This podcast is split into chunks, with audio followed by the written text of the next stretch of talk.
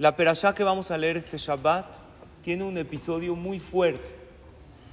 Hablan mal diez de los que mandan a espiar la tierra de Israel y Hashem castiga severamente a ellos y a todo el pueblo de Israel. ¿Saben cuál es el problema?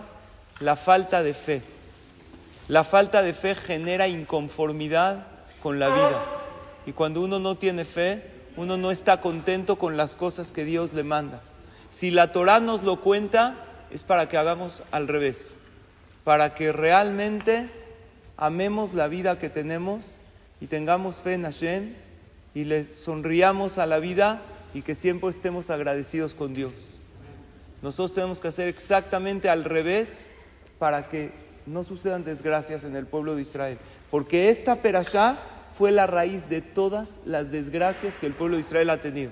¿Saben cuándo todos lloraron y se quejaron con Hashem? Fue la noche de Tisha B'Av, que después se destruyó el primero y el segundo Betamikdash. Por eso, si yo les diría una frase para que cada uno se lleve en el corazón, es la siguiente. Ama la vida, sonríe más y agradece mucho. Porque el que lo hace vive mucho más contento y recibe muchas verajot del Shabbat. Que tengan todos un hermoso Shabbat junto con su familia.